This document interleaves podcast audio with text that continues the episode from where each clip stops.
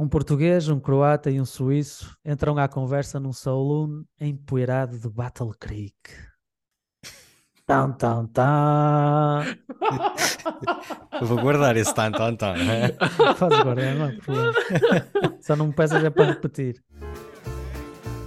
Ora, então e aqui? O que é que vai ser? Olha, pode ser um confé com leite, por favor. Bem-vindos a mais um Confé com Leite.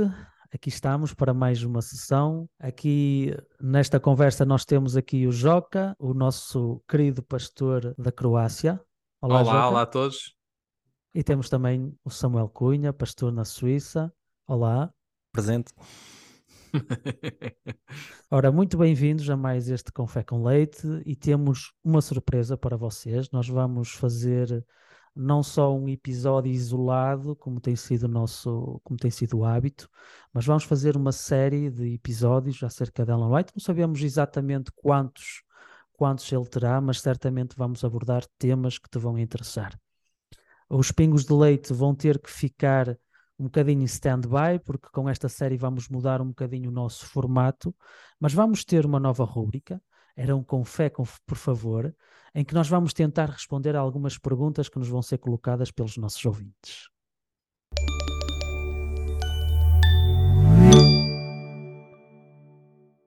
Então, nesta, nesta primeira rúbrica do, do Era, com, Era um com Fé, por favor, nós temos uma pergunta que nos chega da parte da Carla Silva. Ela colocou-nos esta pergunta através do, do Instagram. E eu vou ler a pergunta, como ela colocou.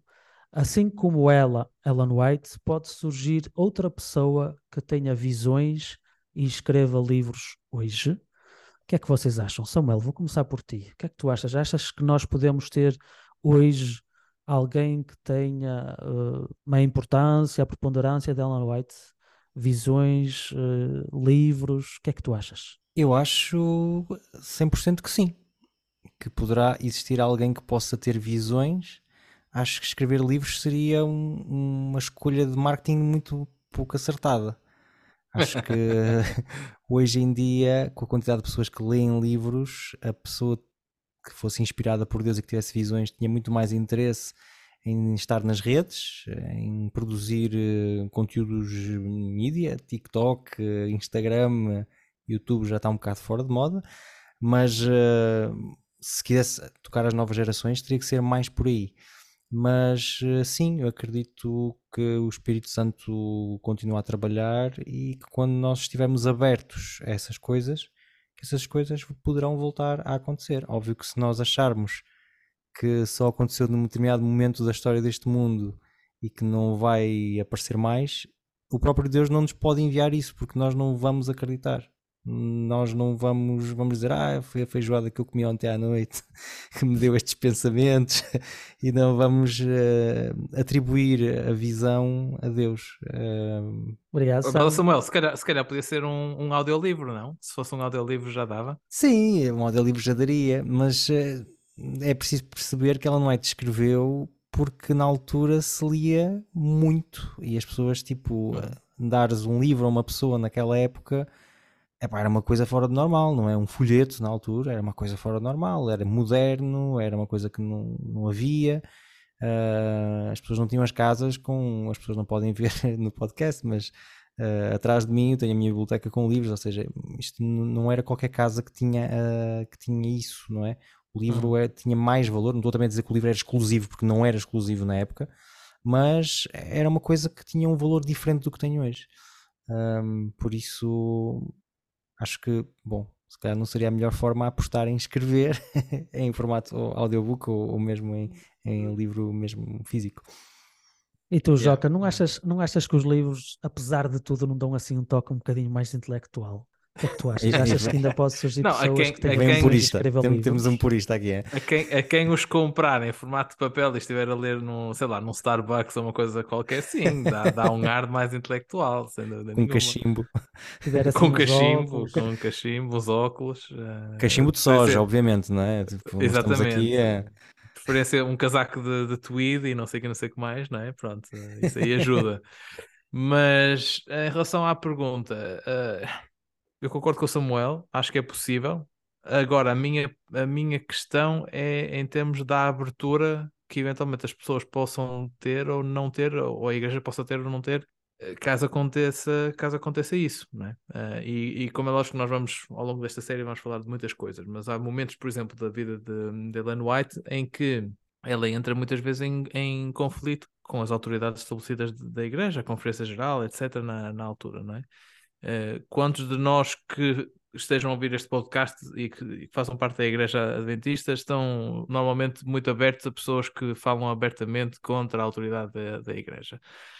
Se calhar não há assim tantos, não é? Uh, pronto, e por isso fica aí, meu, na minha cabeça pelo menos, fica essa dúvida. Possível é se esse ministério seria aceito e reconhecido, etc, etc, eh, já fica aí uma, uma questão, mas, não é? é... Eu agora aproveito também para, para, para contestar assim um bocadinho aquilo que vocês estão a dizer, mas será que os profetas eram assim tão aceitos quanto isso? Uh, eu quando leio a história da Bíblia, os profetas bíblicos, acho que eles também passaram por situações muito complicadas, em que eles partiam de uma posição de fraqueza para falar a quem tinha muito mais, muito mais poder que eles, não é? E mesmo, e mesmo quando nós falamos acerca de Ellen White, Uh, é verdade que às vezes nos é apresentada uma imagem muito dourada daquilo uhum. que era a, a, realidade da igreja e a realidade do ministério dela, não é? E, e, desses relacionamentos entre as várias estruturas da igreja e, e o ministério de Ellen White, mas quando nós começamos a ler com um bocadinho mais de atenção, quando nós começamos a, a vasculhar um bocadinho mais, Uh, e, e, não estou propriamente a falar dos testemunhos secretos da Alan White, estou a falar mesmo daquilo que está disponível a, a todos nós. Nós apercebemos que Ellen White, para ser reconhecida como, como uh, profetisa, nós depois vamos falar um bocadinho mais o que é que isso quer dizer ou não, uh, e mesmo acerca do que, ela, que ela preferia como, como título, mas prontos, para simplificar a conversa, para ela ser reconhecida e mesmo depois dela ter sido reconhecida, não é? Acho que houve muita, muitas tensões entre aquilo que Ellen White um, queria fazer ou, uhum. ou sentia-se impelida a fazer por Deus e aquilo que a igreja aceitava que ela, que ela fizesse, não é? Acho, uhum. que, acho que ter um momento em que ela esteve realmente como uma, uma autoridade incontestada, se é que podemos dizer assim, se calhar só depois de morta. E mesmo assim, e mas isso, assim, mas isso para mim, para mim, para mim é um. Isto, isto só para dizer, relacionando que... com aquilo que tu tinhas dito, relacionando sim, sim. com aquilo que tu tinhas dito, a minha questão é se um profeta aparecer hoje, não é? Eu, eu também partilho a vossa, a vossa, a vossa ideia. Nós não somos cessacionistas, quer dizer que nós acreditamos que o Espírito Santo ainda atua, ainda uhum. atua hoje em dia. Eu acho que a, essa pessoa ia ter sempre os mesmos desafios que todos os, os profetas tiveram, que é de tentar transmitir uma mensagem que não é popular, porque se fosse popular não era preciso um profeta. Mas, mas Roberto, aí, profeta, aí nós, nós concordamos, e eu acho que, aliás, a nossa, o nosso ponto de vista não é tão diferente assim. Acho que concordamos, em primeiro lugar, uh, o, o cargo de, de, profeta ou de profetisa é, é como, como uma boa parte dos artistas, só são reconhecidos depois de, de, da morte, não é? Uh, não, é verdade. Agora, uh, no caso específico de Ellen White, também tens que reconhecer que houve ali um mainstream, ou houve certas pessoas dentro um, do, do mainstream da, da igreja, pessoas com uma certa autoridade, que na altura uh, apoiaram isso, levou a que ela, a que ela tivesse o reconhecimento que, que teve perante os seus contemporâneos, sem, sem dizer, desculpa, sem falar contra aquilo que tu estás a dizer, que o reconhecimento veio de uma forma muito mais forte depois dela, dela, dela não, estar, não estar cá, não é? Uh, e, e, era exatamente isso que, que se calhar que eu estava a tentar realçar, é o facto de que é muito giro ter um, ter um profeta, exceto quando o profeta está a falar contra nós. É? quando, uh, quando o profeta está a dizer que nós temos razão, é sempre muito confortável, claro não é? É sempre é, muito fácil. É, isso, isso, é espetáculo, mas, mas como tu dizes também muito bem, tens muito poucos casos na Bíblia em que isso seja verdade, e mesmo no Ministério de Ellen White tens, tens casos, uh, tens tens, tens uh, períodos bastante alargados em que isso não era verdade. Ou seja, ela, ela não estava a ter uh, uh, o melhor relacionamento possível com aquelas pessoas que estavam na, na autoridade. Desculpa, Samuel, eu cortei Não, não, não há crise, não há crise. Só, só, vos peço para não, para não desvendarem tudo que nós vamos falar nesta série. Que, que... Não, não, eu estou a respeitar isso. Os meus colegas de painel é que não. não, não, é, é assim, só para clarificar aquilo que, que eu estou a dizer, eu concordo a 100% com o que o Roberto disse. Eu só acrescento. Eu agora estou preocupado. no- não, acrescento hum, em relação à pergunta da Carla esta ideia de que eu acho que é impossível que possa aparecer um profeta se a própria pessoa que é chamada não acredita na existência de visões. Hum. Estão a perceber? Porque Uhum. eu concordo plenamente que um profeta não tem que ser eh, aceite necessariamente e que a regra é justamente o contrário, e tudo, tudo plenamente de acordo. Mas a pergunta é: pode surgir? Eu acho que sim, claro que pode. Neste momento é extremamente improvável porque nós tornamos pessoas muito descrentes nessas coisas e muito desconfiadas nessas coisas. Então é, é mesmo difícil para Deus, se quiser nos aproximar dessa forma, que nós estejamos disponíveis a que Ele trabalhe connosco nesse sentido. Se calhar íamos ter mais algumas coisas para debater, mas, mas vamos ter que deixar esta pergunta, Carla. Peço, peço desculpa se não pudermos dar a resposta completa, mas se tu, se tu ou continuares a ouvir este episódio, os episódios que se vão seguir, certamente tu vais ter mais alguns elementos, mais alguns elementos de resposta. E acabamos aqui então o Era um com fé, por favor, e agora vamos moer o grão.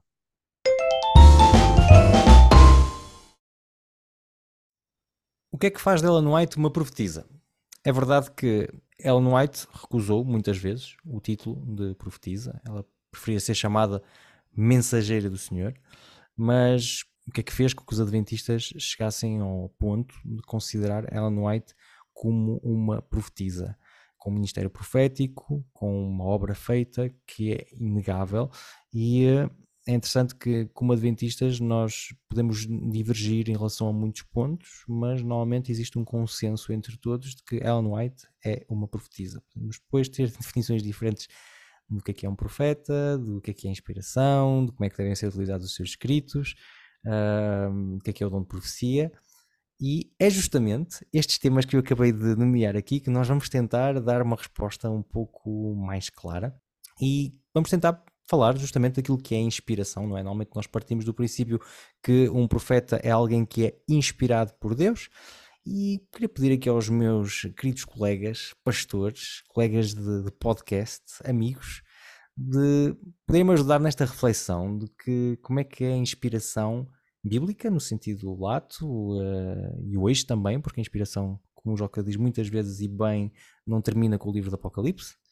E depois, como é que será a inspiração específica de Ellen White? Como é que ela viveu essa inspiração da parte do Espírito de Deus?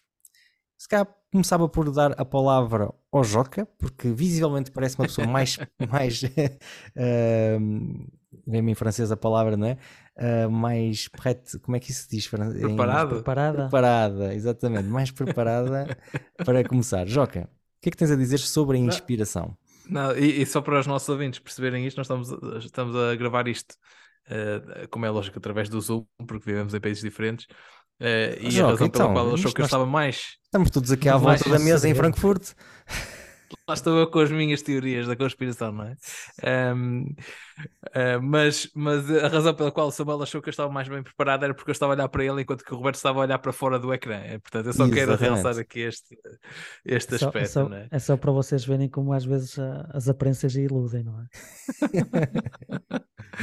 Mas, mas tudo isto para dizer o quê? Para dizer que, hum, ou melhor, para, para responder, tentar responder à tua pergunta, eh, colocaste-me aí um bocadinho na, na, na Na mira, não ribalta. é? Na ribalta. Ah, yeah, como é que se define um profeta? Eu acho que essa é uma questão, é uma questão complicada, é? Inspiração. Inspiração. já. Inspiração.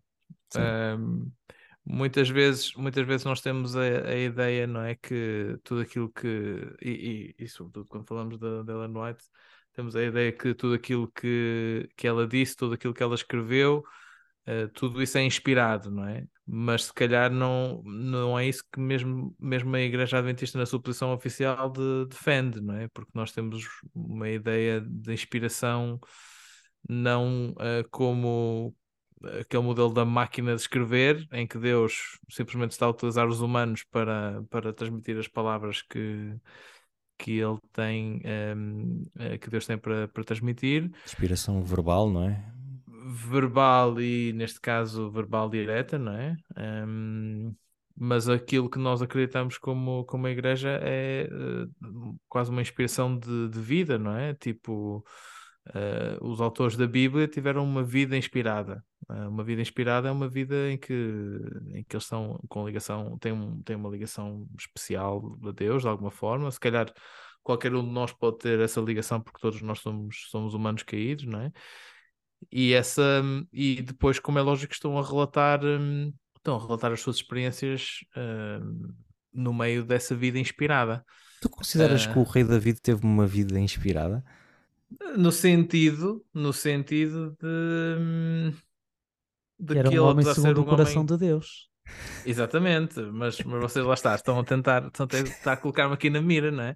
Mas, mas é, é no sentido de que era alguém que claramente tinha problemas e que, e que por ter esses problemas uh, também reconhecia a necessidade de precisar de, de Deus, não é? Uh, no fundo, no fundo, aliás, mesmo tu referiste que Ellen White gostava de, de normalmente utilizar o título mensageira uh, do Senhor, não é? E isso não só transmitia uma ideia uh, de não querer ser aquilo que se calhar outras pessoas, as expectativas que outras pessoas colocavam nela, uh, que vêm associados precisamente à ideia de um profeta ou de uma profetisa neste caso, o que é que tudo isso que se espera em relação, em relação a alguém que tem esse título.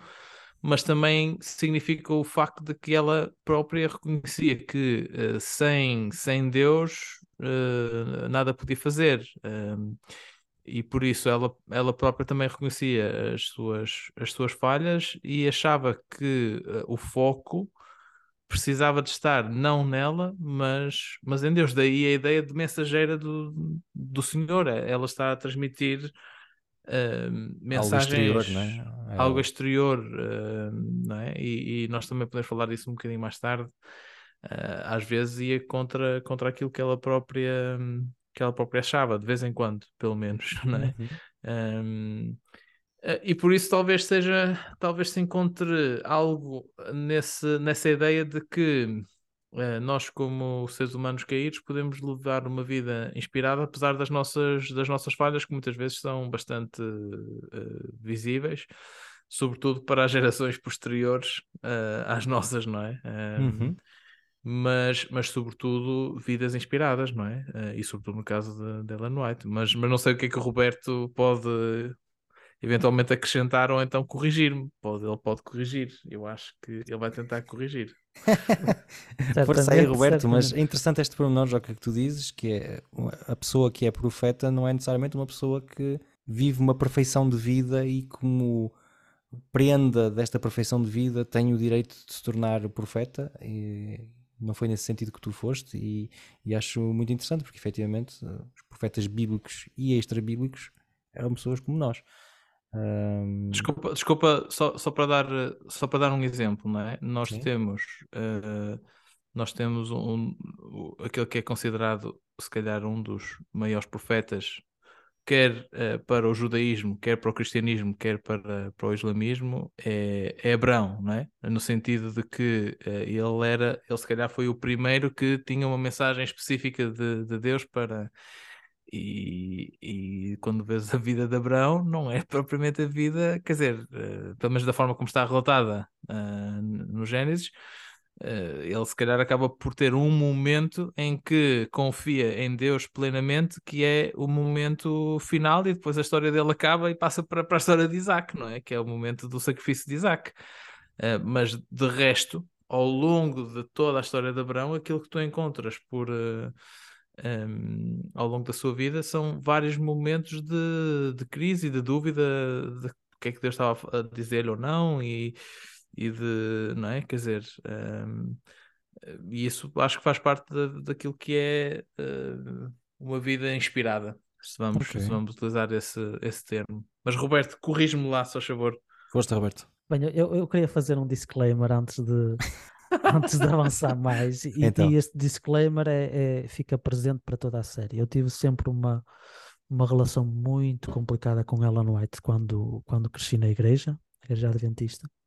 Uh, passei por quase todos os extremos que é possível, só para dar um exemplo, com 12 anos, o meu livro de leitura era o Grande Conflito antes de ir dormir, até chegar a um ponto em que eu não dava grande, minimamente grande valor a Ellen White, até ao ponto em que cheguei a, a Colões e permitiu-me redescobrir um bocado Ellen White e ter, espero eu, um conhecimento um bocadinho maior acerca dela e uma apreciação diferente acerca dela. Estão a ver ouvintes. Ellen White não tem problemas com Colões e Colões não tem problemas com Ellen White. Epá, estava aqui presa é já há uns anos na garganta, tinha que dizer. Isso é tudo, isso é tudo boatos.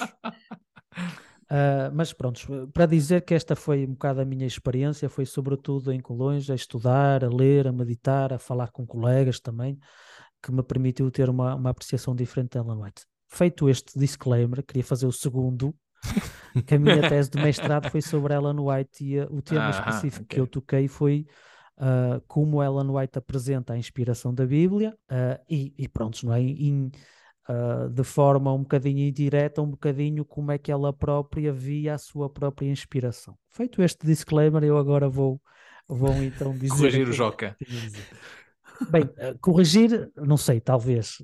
Tenho um ponto, eu não sei, eu não sei se nós temos uma posição atual oficial votada hum. a nível da Conferência Geral ou a nível de, de, de, um órgão assim que seja representativo em relação à inspiração. Nós temos alguns, alguns textos que são lançados, temos o, o BRI que, que lançou, acho eu, recentemente um livro acerca disso, uhum. Uh, mas acho que o único voto que nós temos, uh, pronto, lá está, o meu conhecimento também não é, não, é, não é exaustivo, mas o único voto que eu acho que nós temos a falar diretamente acerca desta questão foi um voto que eu, que eu tive que ver em relação a, a essa tese de mestrado que eu, que eu apresentei, na época ainda de Ellen White, em que eles dizem que, para contrariar a noção de inspiração verbal que vocês mencionaram aqui, que a inspiração de Deus não funciona através da inspiração verbal e que a ação de Deus se faz nos pensamentos da pessoa. Uhum. E isso foi votado na altura, na Conferência Geral, não é? Tipo, uh, se me perguntarem a data, se não me engano, eu acho que foi final dos anos 70, início dos anos 80, já passou algum tempo desde a minha tese, e eu não fui propriamente rever porque não achei que íamos falar da, da posição oficial da Igreja, mas já que falámos agora também achei importante também deixar esta ressalva. Em relação, em relação à inspiração, agora voltando mesmo mais, mais seriamente à, à pergunta, à pergunta do, do, do Samuel, aquilo que o, que, o, que o Joca falou foi e é muito daquilo que Ellen White defendia pessoalmente acerca da posição dela sobre, sobre a inspiração. A inspiração na Bíblia é feita de muitas maneiras. É difícil nós termos um, um esquema, não é? Nós temos Abraão que falava diretamente com Deus, nós temos profetas que tinham visões, nós temos profetas que aparecem do deserto, não sabemos por onde é que vêm nem para onde é que vão e o que é que estão ali a fazer e, e dizem a mensagem e, e desaparecem completamente. Uh, nem sequer deixaram o nome deles, não é? Nós temos. É difícil nós termos um padrão daquilo que é um profeta e daquilo que é, que é inspiração, é? E acho que, uh, utilizando uma palavra que é usada que é usada por alguns, por alguns teólogos adventistas e uh, acerca destes assuntos, uh, a inspiração de Deus na Bíblia e, e mesmo fora da Bíblia é polifónica, há muitos tons, há muitas maneiras que Deus se manifesta, não é? E eu acho que esta, esta noção de inspiração, uh, a forma como a inspiração se manifesta na pessoa, acho que vai depender muito da própria pessoa, da personalidade, um aspecto que o Samuel mencionou, mas também da cultura. Uhum. Deus vai se adaptar à cultura, às formas que a própria cultura de base da pessoa uh, aceita como aceitável de manifestação de Deus, não é? Uhum. Claro que numa sociedade onde é normal uh, ter visões, acho que Deus vai utilizar visões, numa sociedade em que se calhar visões não sejam sejam mal vistas ou sejam tenham alguma conotação mais negativa ou outro, pode ser que ele utilize, não é? Mas pode ser que ele utilize outro meio. Lá está o facto de Deus ter esta maneira muito flexível de chamar, não é? E nós vemos isso na Bíblia, não é? Leva-nos a pensar que ele, se fizer isso hoje em dia, ele vai fazê-lo, vai fazê-lo novamente. Uhum. Um, aquilo que eu acho interessante uh, acerca da inspiração, e depois, e depois eu termino, porque eu também não quero estar a, a monopolizar a palavra. Uh, eu li um texto que gostei muito acerca de, de, de profetas e profetismo, que é do, do André Neer, o, o Samuel se calhar diz-lhe qualquer coisa, o, o autor, uh, e ele tem uma passagem que eu gosto muito, da mesma maneira que nós temos uh, o Abraham Herschel, que é um uhum. rabi uh, americano, um rabi judeu uhum. americano, que ele também vai na mesma, no mesmo sentido, que é a inspiração de Deus e o chamado profético de Deus é completamente inesperado pela pessoa. Não há um uhum. procedimento, não há um procedimento a seguir, não há uma receita, não há não há nada que prepare a pessoa para aquilo que Deus vai lhe dizer, para aquilo para que Deus vai o chamar. Não há nada que nos leve a nós a tentarmos de alguma maneira sermos escolhidos por Deus para sermos profetas ou para termos para desempenharmos uma função uma função eh, específica. E ele dá uma ilustração que eu, que eu gostei muito, que é ser chamado por Deus, ser inspirado por Deus, é como um homem que é apanhado numa tempestade no meio do deserto durante o verão, uma coisa assim do género, não é? Tipo, é, é tu és completamente apanhado desprevenido. Uhum. Uh, não só naquilo que tu recebes de Deus, da mensagem que Ele te dá, não é? Da, daquele, daquele contacto com Deus, mas também daquilo que Ele vai te pedir. Hum. Que eu acho que a inspiração, e, e, nós estamos a falar de profetas, sobretudo o chamado profético, há sempre esta noção de missão, é com um objetivo específico que Deus te chama. Em relação a Ellen White, eu acho que sim, eu acho que ela se enquadra. Acho que ela se enquadra neste quadro porque eu vejo nela uma, uma mulher com uma missão não só naquilo que ela disse, mas naquilo que ela era. Não era a solução mais fácil uh, escolher uma mulher para ser profetisa, ah. e no entanto uh, eu vejo nessa escolha um, um propósito de Deus, um aspecto que se calhar que se calhar nós vamos ter nós vamos ter a ocasião de falar. Eu vejo muito a missão do profeta como alguém que é uma voz de, de alerta de Deus para situações de, de, de, crise, de, de risco. E eu acho que ela teve essa função, não só na história adventista, mas também na sociedade americana, porque eu acho que o profeta também tem uma implicação muito importante na sociedade. O, o profeta não é só para consumo interno, não é hum. só para consumo da igreja, se podemos utilizar esse termo, não é? Estamos a falar deste contexto específico de Ellen White, não é só para a igreja adventista, mas ela também tem uma implicação. E eu, quando vejo a implicação que ela teve, por exemplo, no movimento uh, contra a escravatura, abolicionista, uh, quando eu vejo a implicação que ela teve noutras áreas também, como por exemplo os excessos do álcool e do tabaco, pronto, em várias áreas. Ela teve uma vida muito preenchida em, em, de ativismo em várias áreas e eu vejo nela essa, essa, esse, chamado, esse chamado profético. Uhum. Uh, por isso a inspiração, e termino aqui, a inspiração é sobretudo Deus que te agarra pelos colarinhos e te apresenta uma coisa diante de ti que tu não podes recusar. Uhum. Hum. Há uma passagem que eu gosto muito de Amós, Amós capítulo 3, versículo 8. Eu estive a ler um bocadinho da Bíblia. Os pastores às vezes leem a Bíblia, acontece, acontece. Há quantas semanas foi isso? Foi, foi há algum tempo. Mas em Amós, em Amós chega um momento, no capítulo 3, em que ele diz: Quando o Senhor Deus fala, quem é que se recusa a ser profeta? Quer dizer que aquilo que Deus, esse encontro entre Deus e o ser humano é tão forte que, que não, tu não consegues ficar indiferente. Não consegues ficar indiferente. E depois essa missão e esse chamado pode, -se, pode ser feito de muitas maneiras, dependendo do profeta, dependendo da personalidade, dependendo da sociedade, dependendo da, da missão específica que Deus te pede, mas é sobretudo esta quase ineva, ineva, inevitabilidade. É. Inevitabilidade. Inevitabilidade. É isso mesmo. Mas prontos. Uh, que é também inevitável é que eu corto agora. Embora seja super interessante o que estás a dizer, e acho que para os, para os nossos ouvintes também uh, percebe-se que, um, que o Roberto é apaixonado e que percebe bastante tema. sobre isso.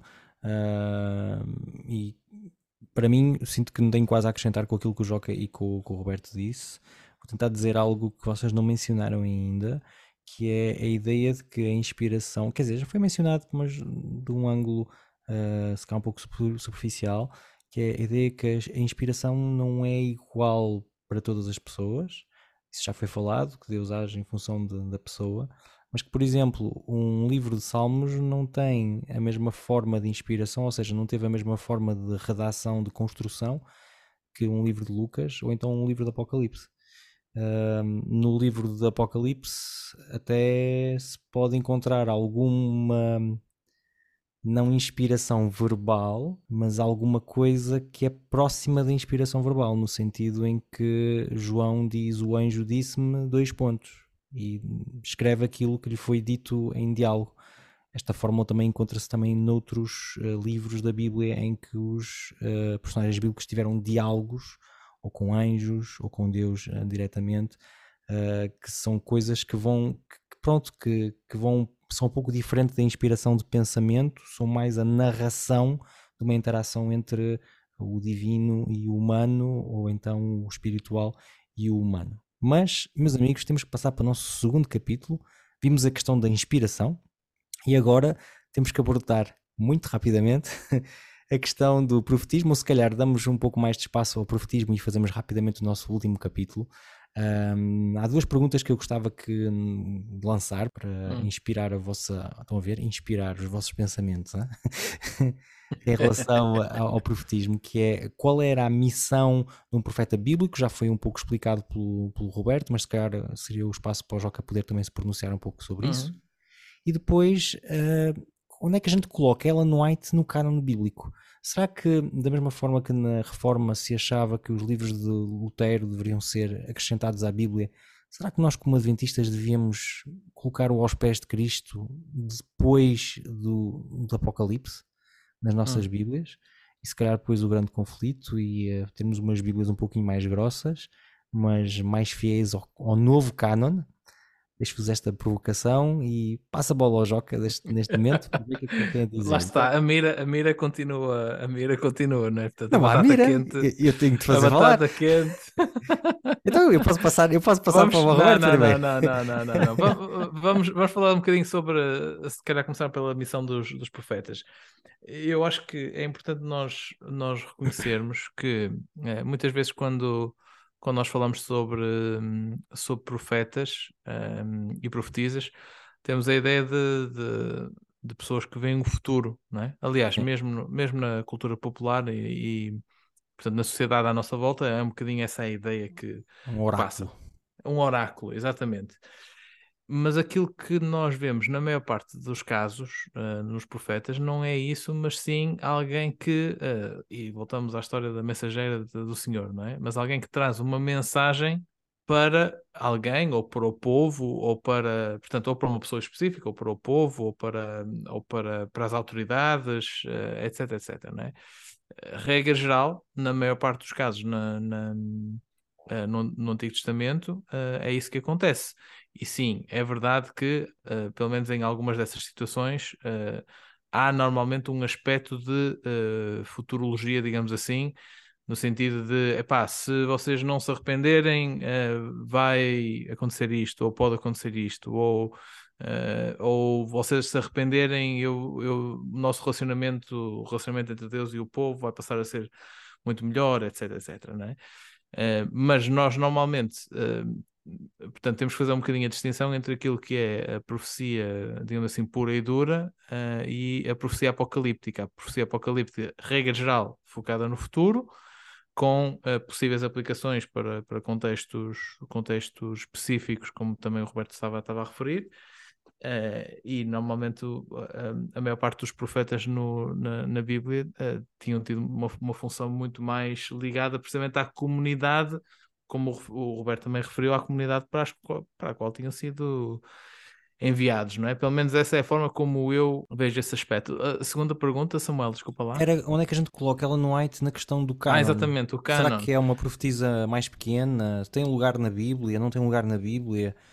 Para mim, essa, essa pergunta está, está clara no sentido de que ela própria responde, não é? Uh, responde, portanto, a própria Ellen White responde a essa pergunta várias vezes uh, ao longo do seu ministério e aquilo que ela, uh, ela acaba por, uh, por se chamar ela própria a luz pequena, quer dizer, é conhecido esse texto, não é? A luz pequena que aponta para a luz maior, não é? Portanto, eu acho que seria muito difícil nós dizemos assim: olha, um, Ellen White agora vai entrar no, no canon, quando a própria Ellen White disse não queria entrar no canon, não é? Há muita Eh, coisa que ela não é te diz e que a gente não, que a gente não Não faz. né? Pronto, mas Teria de mais qualquer uma. forma, não é? De qualquer forma, eh, é, é importante reconhecer, reconhecer esse contexto também e reconhecer eh, a, a intenção das, das palavras e das ações dela.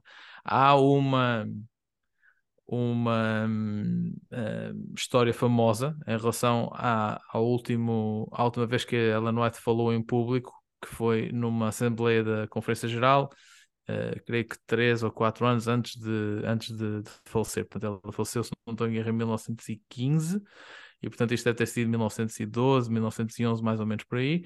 Ela teve o sermão sábado de manhã, eh, eh, e conta-se que ela terminou o sermão, desceu do púlpito, voltou atrás, pegou na Bíblia e disse: Irmãos, recomendo-vos este livro, não é? E eu acho que eh, quando ela fez isso, ela sabia exatamente o que é que o que é que o que é que estava a passar, não é? E o que e ela percebia o significado daquilo que estava a fazer e o que ela, na minha interpretação, aquilo que ela estava a fazer era precisamente rejeitar algumas de- das intenções que já havia eh, dentro de determinadas fações do Adventismo na altura, de considerar igual, eh, ou então, ou até em alguns casos, pelo menos de forma prática, superior à Bíblia, e dizer: não, não, eh, eh, é para a Bíblia, a Bíblia só, ok? E por isso, para mim, para mim não faz sentido falar de, de um aumento do, do cânon. Um, eh, essas são as razões que me levam a concluir isso, não é? Um, Uhum. Mas eu sei que o Roberto gostava de acrescentar alguns livros eh, ao cânon, não é? Sobretudo o favorito dele de- dos anos de adolescência. Esse ponto Não, não, marcou-te. não, É que não eu é o único, eu acho que a também. Está bem como está. Quando tinha 12 anos também lia um grande conflito antes de dormir. É, eu, eu lia, eu lia eh, sobretudo a parte histórica, que era a parte que me, que me atraía mais, a parte escatológica eu deixava sempre para, para o último. Ahm, em relação às perguntas que o, que o Samuel O que é fez, bom, é bom, é bom deixar a escatologia sempre para o último, não é? É sempre, é sempre o melhor. É a minha recomendação. Comecem no início e, leiam os capítulos sempre, sempre pela ordem. Ah, Joca, terminaste? Não sei se querias dizer mais alguma coisa. Não, não, não, estou-te a passar a batata quente. Ah, então pronto, passa, passa aí a batata então. Eu sou batateiro. Ahm, em relação à missão, à missão do profeta, pronto, não vou acrescentar muito aquilo que eu disse, só acrescentar uma coisinha mesmo muito rápida, que é essa missão, apesar de ser diferente de profeta profe- para profeta, passa sempre por uma mensagem, como o Joca disse, há sempre essa noção de, de, de uma palavra que nós que, que o profeta tem que dizer da parte de Deus a alguém. Ahm, qual o lugar de Ellen White no canon? Eu estou de acordo com o Joca, com aquilo que ele diz, que para- mesmo Ellen White, eh, para ela era claro, não é? Não, não havia grande problema nesse sentido, mas também estou de acordo com, com o Samuel que às vezes parece que não é bem assim tão claro para, para algumas, para algumas pessoas da nossa igreja. É verdade. E eu vejo isso, eu vejo essa problemática, qual é, qual é o, qual é o sítio de Ellen White e o canon, a relação entre a Bíblia e Ellen White, por exemplo, quando nós vemos, se calhar, pregações em que a Bíblia se aparece, ou se calhar nem sequer aparece como conteúdo, e nós temos que citações de Ellen White. Ah, acho que certamente já ouvimos casos ou já assistimos a pregações desse estilo, ou quando, por exemplo, ah, a Ellen White é utilizada como, como Arma arma, de arremesso. arremesso para, para bloquear qualquer discussão, qualquer diálogo que seja, que seja feito acerca de um, de um texto ou de, uma, ou, de outro, ou de outro assunto qualquer que toque na igreja ou na nossa vida pessoal e tudo mais. E eu vejo muito dessa tendência de fazer de Ellen White um canon, um segundo canon ou então um acrescento ao canon. E acho que é importante que nós consigamos fazer bem essa diferença. Lá está. Para Ellen White, se calhar não havia esse, esse problema, mas infelizmente acho que para muitas pessoas ah, pode ser um problema. E acho que é importante nós percebermos que ah, Ellen White não substitui o canon, Ellen White não é um acrescento, Ellen White não é uma explicação do canon. A Ellen White simplesmente é uma profetisa que serve uma missão específica, para uma época específica, para um povo específico uh, e um contexto específico. Ellen White pode ser no máximo, no máximo, o início de uma conversa acerca de assuntos que são revelados na Bíblia. No máximo. Nós Uhum. não podemos terminar uma conversa dizendo Ellen White disse que. Porque então, se nós fazemos isso, temos, tem- estamos errados. Ousado. Estamos errados e estamos a mas verdadeiro. confundir. Hã? Ousado aquilo que tu dizes, mas totalmente verdadeiro. Eu estou contigo no que estás a dizer. Ah, ah, João, posso só acrescentar uma coisa?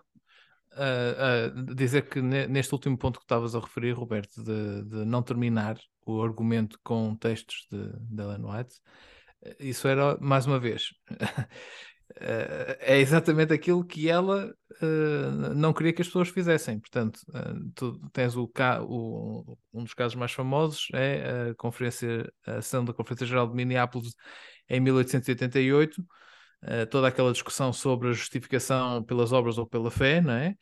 Eh, e em que o Wagner e o Jones estavam a, a- a desafiar o status quo eh, que tinha sido do- dentro do Adventismo do- ao, ao longo dos últimos, perdão, do- dos, sim, dos últimos 40 anos antes disso, não é?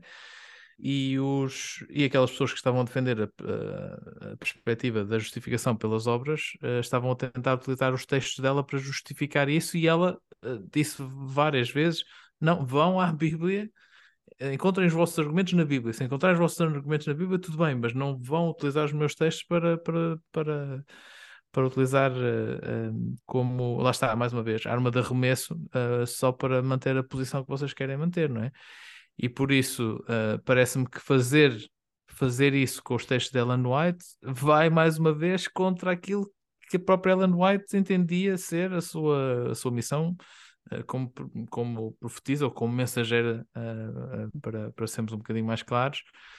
Hum, acho que isso aí era, era, lá está, mais uma vez, é utilizar algo que ela hum, não queria que fosse utilizado. Uhum.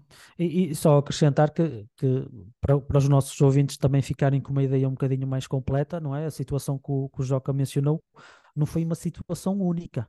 Não foi a única vez que situações semelhantes aconteceram. Várias, várias foram as controvérsias dentro da Igreja Adventista, em que vários, várias pessoas tentavam usar Ellen White como o argumento final que, que mata a discussão, em que ela usava recorrentemente essa, essa afirmação que o, que o Joca disse, não é? Tipo, Uh, vocês não podem utilizar a mim como, como autoridade, vão se basear na, na Bíblia.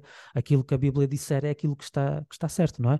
Foi, uh, como tu disseste em relação a 1988, foi relacionado com profecias de escatologia acerca de Daniel e do Apocalipse, Uhum. dos Dez Reis, foi acerca de outros assuntos também, não é? Em que claramente ela, na, na cabeça dela, na mente dela, não havia conflito nenhum, nem havia tensão nenhuma entre aquilo que ela estava a dizer, aquilo que ela fazia e aquilo que, que a Bíblia deveria representar na igreja, mas lá está, as pessoas às vezes utilizavam, utilizavam os seus escritos e, se calhar, permitam-me esta chega, se calhar usavam-na como muleta e, com, e para benefício próprio, Uhum. uh, porque alguns deles eram aqueles que, quando aquilo que Ellen White contradiziam, eram dos primeiros a questionar a veracidade do ministério de Ellen White. E voltamos um bocadinho à, à, à conversa que falámos logo no início, não é? Do, do, do profeta que é aceito ou não pela, pela comunidade. Uhum. Meus queridos, eu vou dar a minha opinião já fazendo a ponte para o nosso último uh, ponto que vamos ver juntos, é a questão do dom de profecia. Uh, gostava de dizer que nós muitas vezes, perante a, ausência de profetas na, na nossa igreja, na atualidade, temos tendência a explorar uma coisa que é verdade, mas que eu creio pessoalmente que usamos-la não da melhor forma. Passo a explicar. É verdade que um profeta não é necessariamente uma pessoa que tem visões. É Uhum. verdade que um profeta, por definição, é, sobretudo no grego, é aquele que fala à frente, não é? É aquele que tem a mensagem e que partilha essa mensagem. Mas é verdade também que, biblicamente, nós temos a impressão que há uma diferença entre alguém que tem uma mensagem da parte de Deus, ou que transmite uma mensagem da parte de Deus, e alguém que é profeta. dá uma sensação que, que, são coisas um pouco distintas. E acho que muitas vezes nós tentamos resolver o problema de falta de profetas contemporâneos com questões oratórias, dizer sim, temos profetas, então eu sou profeta, sou pastor, não é? Quando eu prego é um exercício de profecia. Ok, isto não é totalmente mentira, mas eu acho que eu estou a mentir com a verdade. Ou seja, estou a usar um argumento que é verdade, mas que uh, está a excluir uma parte grande daquilo que é a obra profética, justamente uh, a questão de ter uma comunicação com Deus mais do que a oração e o estudo da Bíblia. Então, com este lançamento, queria que falássemos um pouco ainda sobre o dom de profecia. Vai ter que ser rapidamente, meus amigos, um, sobretudo sobre a expressão espírito de profecia, que se encontra no famoso texto de Apocalipse 19:10 e que para hum. muitas pessoas Uh, tenho que ter cuidado com as minhas palavras. Para muitas pessoas é uma das, das características da igreja remanescente. Queria-vos perguntar como é que vocês veem o dom de profecia hoje na nossa igreja contemporânea. Hum. Uh, Resume-se Ellen White? Uh, Ellen White é o espírito de profecia? Uh, ou será que há possibilidade para mais algum tipo de reflexão neste sentido? Quem é que gostaria de se lançar? Uh, Roberto, força para não estar sempre o Joca na mira, na mira da verdade. na mira um, da verdade, um podcast queria, queria... que nós não consumimos. queria acrescentar só uma coisita antes de responder às tuas perguntas, dizer que, que eu acho que tu tens razão. Um, estou de acordo contigo no, num aspecto, Samuel, e, e gostaria de fazer esta pequena chega. É verdade que a missão profética pode ser, pode ser bastante, bastante diversa, não é? Mas é muito interessante quando nós vemos especificamente aquilo que levou os primeiros adventistas ou que faziam parte do movimento milerita a aceitarem Ellen White foi especificamente por causa das visões que ela teve e isso é que deu de alguma maneira uh, credibilidade àquilo que ela tinha para dizer. E isso também nós não podemos não podemos uh, esquivarmos essa resposta não é? Claro que claro que por vezes por vezes Deus age, e eu acredito que ele ainda age dessa maneira muito específica e muito, e muito declarada. Agora lá está, eu volto também àquilo que eu disse, é o que eu disse, será que a cultura deles não estava mais sensível a esse tipo de fenómenos? Será que isso também não facilitou? Prontos, uma questão que eu acho que nunca vamos conseguir resolver hum. definitivamente, mas, mas essa pequena chega porque achei que era importante de, de, de mencionar isso. Um, especificamente acerca da, da Apocalipse 19, uh, eh, versículo 10, o dom de profecia.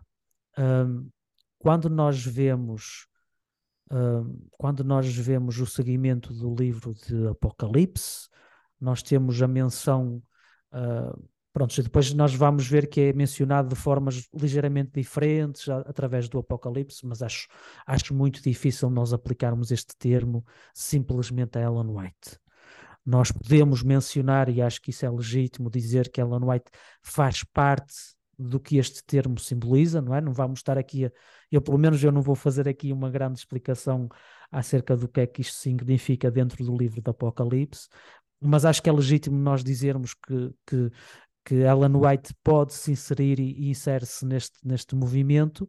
Agora, limitar o espírito de profecia, como é mencionado em Apocalipse 19, e dizer que isto é igual a Ellen White, acho que é de um anacronismo uh, gritante. E é abusivo. É nós, é abusivo, não é? E, e, é nós chegarmos à Bíblia e com a, com a nossa realidade impormos à Bíblia e dizermos que a Bíblia está a dizer algo que ela não está a dizer. Uhum. Uh, João, quando escreveu este texto, não estava a pensar em Ellen White. Ela não, ele não teve uma visão de Ellen White em 1800 e no, no século 1800. Tu não, não sabes o que é que eu estava a pensar ou não. Devia estar a pensar na esposa dele, não ia estar a pensar em Ellen White. Não, não, o que eu é que eu estava sim, a pensar? Eu, eu, eu sou a João, é? Lá em Patmos sozinho. mas, mas acho que claramente, acho claramente que nós muitas das vezes, quando explicamos este texto, quando nós explicamos a, a, a alguns dos aspectos da, da, especificidade do ministério de Ellen White, uh, acho que usar este texto para justificar o ministério de Ellen White, acho que não é, não é correto. Acho que não é correto coisa... e não, não, faz sentido. Mesmo correto. dentro de, daquilo que o Apocalipse tenta dizer, acho que não faz muito sentido.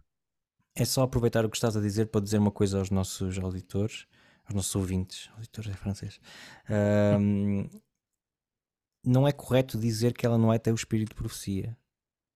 Não é correto. Não, não funciona. Porque se eu chamo ela no White o espírito de profecia, estou a fechar esse espírito mesmo numa caixa.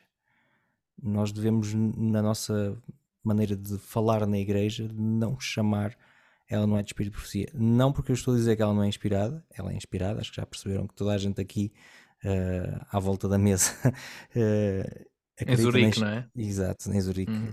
ou Frankfurt. Uh, somos todos a favor disso, mas é um erro gigante estar a dizer, a referirmos ao White chamando-lhe o espírito de profecia. Uhum porque não, não, não é correto, não é correto dizer isso e justamente uhum. pode fechar a porta a, a, que o espírito de profecia possa se manifestar hoje noutras uhum. pessoas que não, ela não é. Sim. E voltamos um bocadinho à pergunta que a Carla tinha colocado no início, não é? Sim. Uh, se acreditamos que, os, que, que, Deus, através do Espírito Santo, pode, pode ainda se manifestar através de um profeta hoje em dia, não podemos resumir isso simplesmente a, a, aquilo que Ellen White fez uh, já há 150 anos, quase. Sim. Joca, última intervenção antes das nossas notas finais. Sim, não, queria só dizer que uh, é engraçado que nós, nós muitas vezes pensamos em, no, no movimento adventista como um movimento profético, não é? E, eu, e eu acredito que eventualmente que há amplitude para dizer, para dizer que uh, o espírito de profecia em Apocalipse uh, 19, uh, 10 um, que, se, que se possa referir até a um movimento, certo? Portanto, o povo tem o espírito de profecia, ok? Portanto, é um movimento profético. A forma como definimos o que é que isso significa depois na realidade ou não, aí pode estar aberto e também não tenho problemas aberto a interpretações ou, ou, ou, um bocadinho mais fechado a interpretações. Uh, aí também não tenho problemas em dizer em dizer que Ellen White se pode inserir aí, mas concordo com, com aquilo que, que vocês disseram que não se limita ou pode não se limitar apenas a isso, não é? Uh, e só para dar, só para dar um exemplo e voltando àquilo, àquilo que era a função dos profetas no Antigo Testamento, não é? Se realmente a função dos profetas, em muitos casos, era falar, como, como se diz no inglês, dizer as verdades às autoridades, não é? Uh, falar uh, a verdade ao poder, quando nós, como pastores da igreja, por exemplo, temos que reconhecer que de alguma forma somos pelo menos parte dessa, dessa estrutura de poder. E ter pessoas que se calhar às vezes discordam, discordam de nós, não, na, não naqueles temas, não estamos a falar de temas, de temas uh, acessórios. Acessórios, não é? Mas às vezes ter alguém que se calhar até mesmo fora, de, fora de, do contexto da igreja e da estrutura da igreja pode dizer assim, epá, mas olha lá, mas vocês já não pensaram nisto desta forma? Uh, se calhar não era melhor esse processo estar, estar a fluir um bocadinho mais nesta direção do que, do que naquela. Às vezes isso também pode ser, uh, para mim, pelo menos pode ser uma uma expressão do espírito de profecia, algo que nos faz pensar e que nos faz recalcular a forma como fazemos as coisas, a forma como estamos na vida, a nossa ligação com Deus ou a ligação dos nossos membros com Deus e que nos faz, uh, no fundo, ter, ter que responder de alguma forma, não é? Voltando àquele, àquela citação que o Roberto dizia quando, quando alguém é chamado uh, e utilizando aqui de forma uh, um bocadinho fora de contexto, mas quando, quando nos deparamos com algo que faz parte do espírito de profecia é tão forte que nós não podemos deixar de responder, não é? E por isso, uh, às vezes fica-me fica a minha questão se nós realmente somos um movimento profético nesse sentido, de uh, conseguir apresentar uh, certas mensagens ao mundo que são mensagens que são completamente um, atuais, relevantes, que têm um impacto na vida das pessoas e que elas não conseguem ignorar, ou se algumas vezes, se calhar, já perdemos esse, esse sabor, digamos assim, uhum. não é? Uh, e, e por isso, uh, até que ponto é que, se é verdade que nós somos um movimento profético e que por isso cumprimos eventualmente esta profecia ou a interpretação da profecia de, de, de Apocalipse 19.10, Uh, será que realmente ainda continuamos a ser um movimento profético ou acabamos por colocar este espírito de profecia tão dentro de uma caixa como o Samuel estava a dizer que, que perdemos um bocadinho esse, esse sabor? Um, não sei se, se, me fiz entender, talvez seja um bocadinho, Pelo menos para um mim, confuso, sim. mas pareceu-me bastante claro, pareceu bastante claro Então passamos agora às nossas notas finais e queria-vos pedir que, numa frase, a vossa nota final respondesse à pergunta que lançou a nossa reflexão. O que é que faz dela no White uma profetisa? Roberto? O que faz dela noite uma profetisa? Alguém que sempre apresentou Jesus como a nossa maior referência. Ok, fixe. Joca? Ok. Para mim, alguém que muitas vezes contra a corrente, quer fosse a corrente da sociedade em geral, quer fosse a corrente da autoridade da própria, da própria Igreja do Movimento Adventista, não teve medo de falar verdades ao poder. Ok. Para mim, Ellen White, uma profetisa, vai parecer redundante, mas porque recebeu o dom de profecia, eh, o dom espiritual da profecia. Está moído o grão, passo a palavra para o nosso querido Roberto. Aqui está, chegamos ao fim do nosso, do nosso episódio, espero que tenham gostado. Gostaria apenas de relembrar que este é o primeiro episódio de uma série que vai abordar várias questões acerca da Ellen White, por isso não percam, não percam o próximo. Não percam também a ocasião de nos seguir no YouTube, seguir no Spotify. Não se esqueçam de deixar as vossas perguntas. E eu gostaria apenas de deixar o tema para a próxima vez: Ellen White e a identidade adventista. Sai sempre na primeira sexta-feira do mês, não se esqueçam. Aqui foi o Confé com Leite e até breve. Este Confé com Leite foi moído no dia 19 de fevereiro de 2023.